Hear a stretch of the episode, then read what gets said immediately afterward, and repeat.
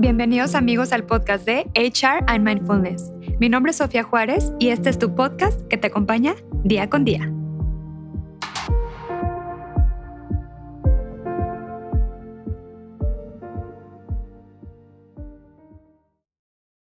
Hola amigos y amigas, estamos aquí en otro episodio más de HR and Mindfulness. El día de hoy tenemos a una invitada muy muy especial. Es un honor para mí tenerla el día de hoy. Les platico un poquito de su trayectoria. Ella es psicóloga organizacional y a quien su carrera de emprendedora fue fortalecida por sus estudios de maestría en administración en Alemania y una maestría en matrimonio y familia en España. Es fundadora de Matienzo Job Hunters con experiencia en apoyar a líderes en la búsqueda de su trabajo ideal por medio del primer programa en México para acelerar la curva de adopción de trabajos y Headhunter para diversas empresas en distintos sectores. Y bueno, vamos a preguntar ahora Marisela, platícanos quién es Marisela Matienzo, por favor. Siempre que uno nos preguntan, defínenos, es lo más complicado, pero yo te diría, mm, yo estudié psicología organizacional. Eh, trabajé toda mi vida, gran parte de mi vida en el área de, de recursos humanos. Estudié una maestría en administración, que me fui a Alemania, y regresé a seguir estudiando en la misma área. Me encanta el trato con la gente, me encanta el poder ayudar y enfocado a la empresa. O sea, me encantaba ese tema de, estar ayudando a la gente a encontrar ese trabajo, explotar sus habilidades, sus competencias para lograr colocarse, ¿no? Y así fue durante muchos años y después eh, emprendí. Emprendí en la misma área, me fui enamorando de esa área que es este, recursos humanos, pero muy específico la parte de reclutamiento. Y emprendí hace nueve años, tengo mi consultoría es de Headhunter, recluto para diversas empresas y aparte tengo un programa donde ayudo a la gente a encontrar trabajo. Conforme fui trabajando, me, me, fui dando cuenta que la gente al ir a las entrevistas les faltaba algo, no estaban 100% preparadas para. Y platicando con ellos me decían, ¿sabes qué? Llevo tanto tiempo sin trabajo, oye, em, llevo X número de entrevistas y nadie me contrata, no pasó la segunda. Entonces como que empecé a ver ahí una necesidad de preparar a la gente, que había algo que les estaba fallando para seguir ese camino. Y fue ahí donde, donde arranqué mi negocio. Excelente, qué padre. Y sobre todo también que tuviste esta nobleza y esta dedicación de ayudar a la gente, ¿no? Sobre todo, como tú bien decías, que eh, iba a entrevistas y no conseguían trabajo, o que a lo mejor también estaban buscando un poquito también su misión de vida y propósito, ¿no? Oye, y platícanos un poquito, ¿qué es la inclusión y diversidad laboral? Mira, mucha gente cree que es como un sinónimo la inclusión y la diversidad porque siempre las ves juntas, pero yo te diría, diversidad es la variedad de gente que somos o que existimos, ¿no? Y la inclusión es incluir toda esta variedad de gente en una empresa o en un lugar, ¿no? Entonces yo te diría, es permitir que las personas en condiciones vulnerables de todo tipo, vulnerables me refiero no solamente, porque luego la gente también se enfoca mucho en las discapacidades, pero yo te diría en, en cuanto a género, eh, orientación sexual, origen, religión, es más, incluso hasta no graduados, graduados, el adulto mayor, toda esa gente que está en grupos vulnerables tengan un empleo. ¿sí? O sea, que estén involucrados y con esta diversidad, pues demos mucho más todos juntos, ¿no? Oye, ¿y por qué es importante esta diversidad e inclusión en el trabajo? O sea, en el lugar de trabajo físico. Mira, primero que nada, yo creo que el, el trabajo dignifica a todas las personas, ¿no? y nos permite sentirnos productivos, nos permite sentirnos útiles y dar ese sustento a nuestras familias. Sí, entonces yo creo que esa es la base más importante de la inclusión y la diversidad laboral. Y aparte, si lo ves del lado de la empresa, enriquece muchísimo a la empresa en general por tener esa variedad. Así es, y también agrega y aporta valor tanto a la empresa como al empleado.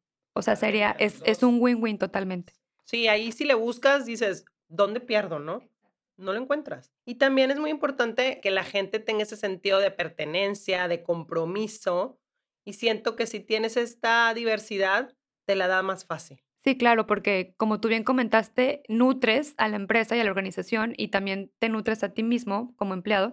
Entonces hay un ganar-ganar y obviamente necesitamos, como tú dijiste, todos los colores de todos los, eh, ahora sí que toda la paleta y se nutren ambos, ¿no? Ambas partes. Incluso eh, estaba leyendo de así como reportes y estadísticas y decía un estudio que si la empresa tiene políticas bien establecidas de inclusión, aumenta el 25% más su, su rentabilidad. Ok, qué interesante. Y entonces creo que eso es lo que no todas las empresas todavía lo aterrizan y no ven ese, también ese beneficio extra, ¿no? Que no nada más es, ay, el ambiente y la cultura, sino, oye, también me va a ser más rentable el negocio, voy a ganar más dinero, ¿no? Claro, hay que ver esa ventaja totalmente.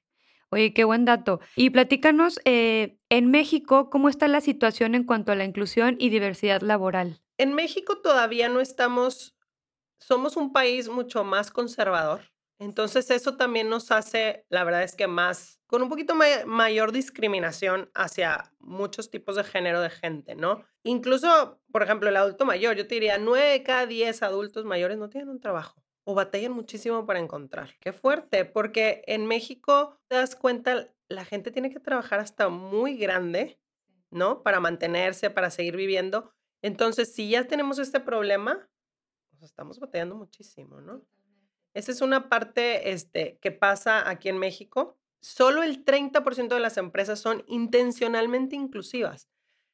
Y lo digo intencionalmente porque tienen sus programas bien definidos. La verdad es que la mayoría de las empresas, si tú llegas y les preguntas, oye, eh, tienes eh, inclusión y, este, y no tienes discriminación y hay una diversidad de gente, te van a contestar claro. Pero así intencionalmente que tengan sus programas, que tengan bien definidos sus políticas, que tengan sus códigos de ética, etcétera, etcétera, la verdad es que no. Muy, muy pocas. Y luego hay otra parte que también veo en México. En México, las empresas se enfocan en ciertas partes de la diversidad, no una diversidad general. ¿Sí me explico? O sea, por ejemplo, yo te diría, el 60% de las empresas trabajan mucho más o hacen su enfoque en la equidad de género.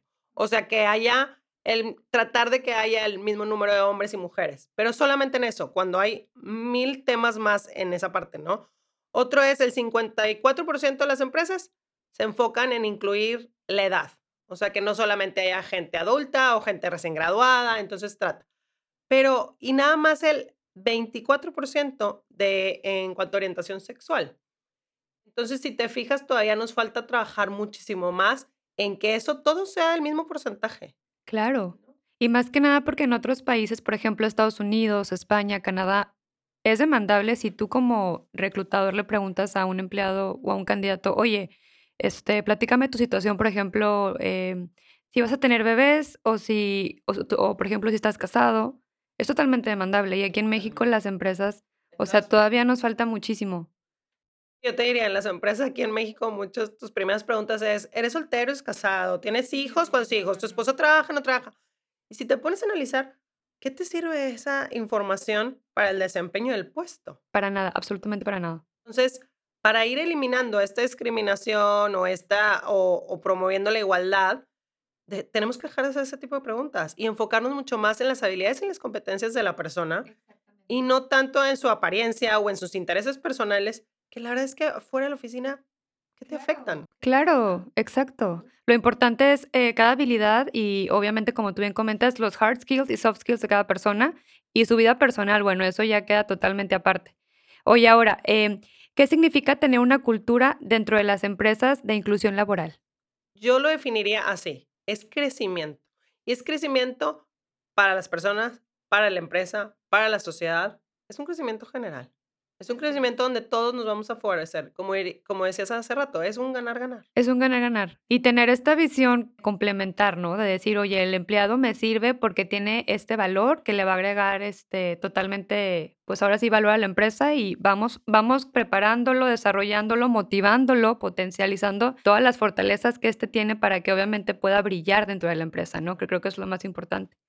Ahora, ¿qué responsabilidad nos toca a nosotros, por ejemplo, ya los empleadores, para contribuir y promover la creación del empleo para las personas en situación de vulnerabilidad? Yo diría que nosotros somos los que marcamos la pauta, ¿no? Nosotros como empresa somos los que tenemos los puestos de trabajo. Entonces, tenemos la iniciativa. Nosotros decidir a quién contratar, ¿no? Entonces, diría, la persona, no, es, es la empresa nosotros necesitamos arrancar con esa, con esa estrategia y de ahí pues es como una cascada, ¿no? Pero tenem marcamos la pauta. Y está en nosotros ser el ejemplo a seguir como líderes, porque también, por ejemplo, esta parte de qué es liderazgo es súper importante para la gente que nos está escuchando. No nada más ser una, eh, un buen gerente, jefe o director, sino tener liderazgo para poder eh, ahora sí que preparar y desarrollar a los que están debajo de nosotros. Totalmente. Y debe ser una prioridad estratégica en la empresa esta parte de, de la inclusión, ¿no? Así como la responsabilidad y los procesos y la cultura y los clientes, meter esta parte dentro de tus contrataciones y, y- y la retención del personal.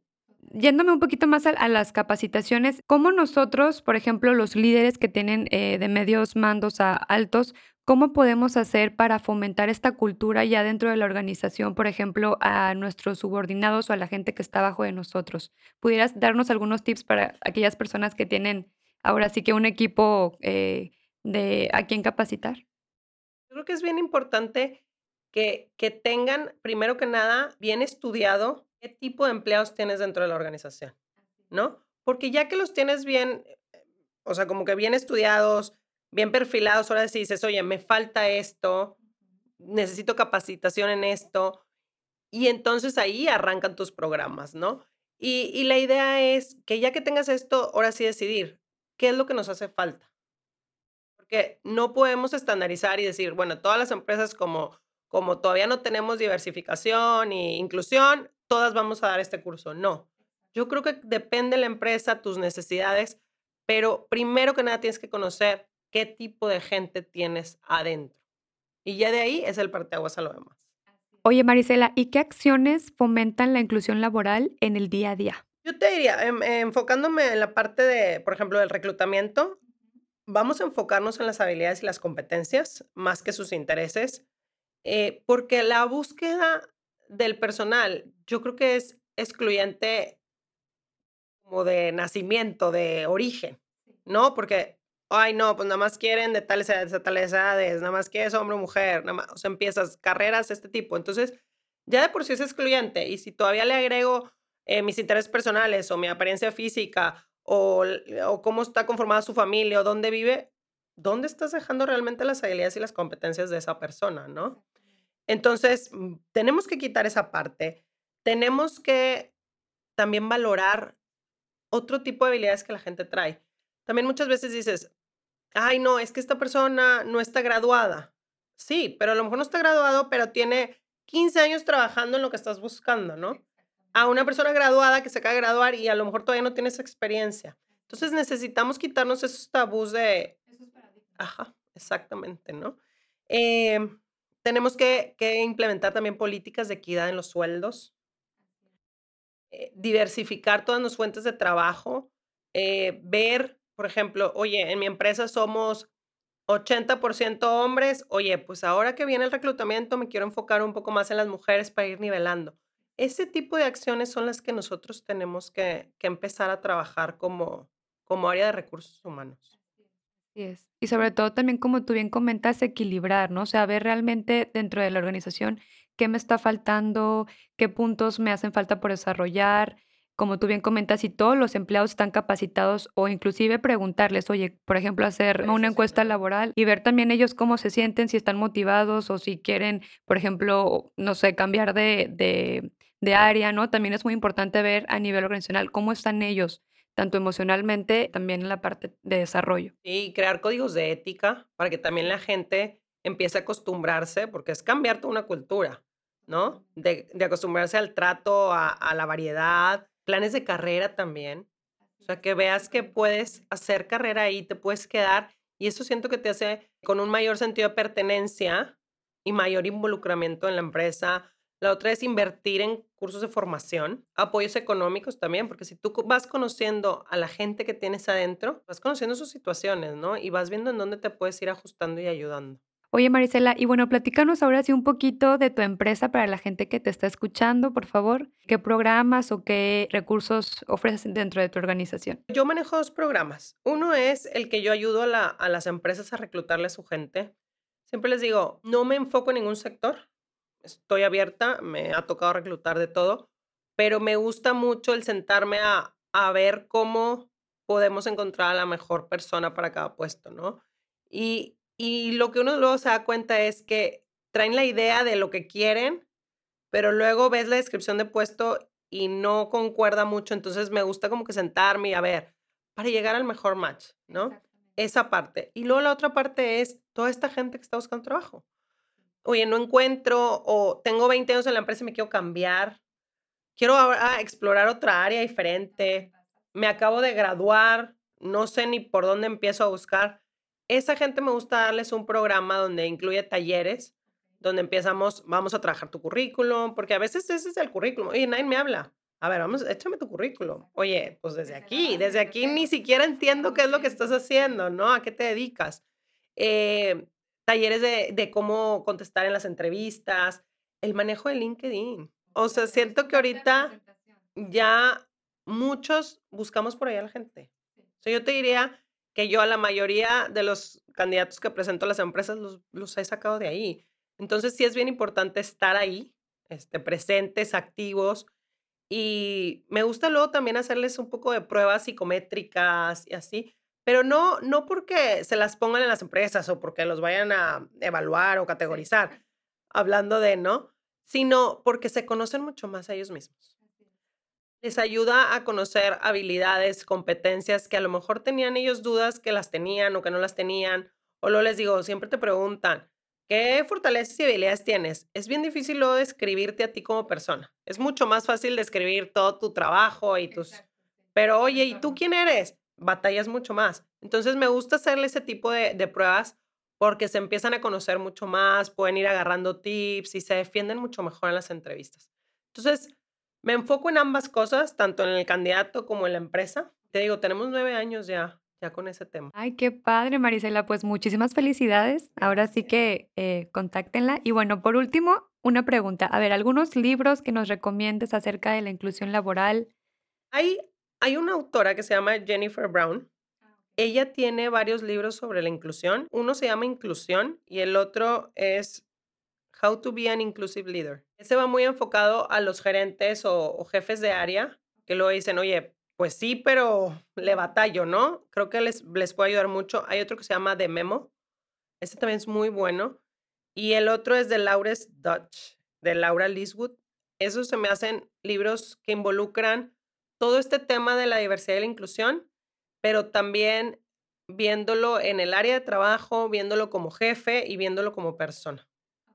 Entonces yo, yo te diría que esos tres... Son claves para empezar. Excelente. Oye, por último, compártenos tus redes sociales y o teléfono de contacto, digo, para la gente que te busque, por favor. En redes sociales me pueden buscar como Marisela Matienzo o como o el nombre de la empresa Matienzo Job Hunters. Este, me encuentran en, diría que en Instagram y Facebook más que en otras, pero estamos ahí en todas. Marisela, muchísimas gracias, me encantó tenerte y ya platicaremos en otra ocasión otro tema. Claro que sí, muchísimas gracias a ti y la verdad es que hay algo con lo que siempre me he quedado con el tema de la inclusión, es que no hay pretexto para promover la inclusión. Yo creo que es mucho más voluntad de uno por cambiar, por poner nuestro granito de arena cada día. Así es.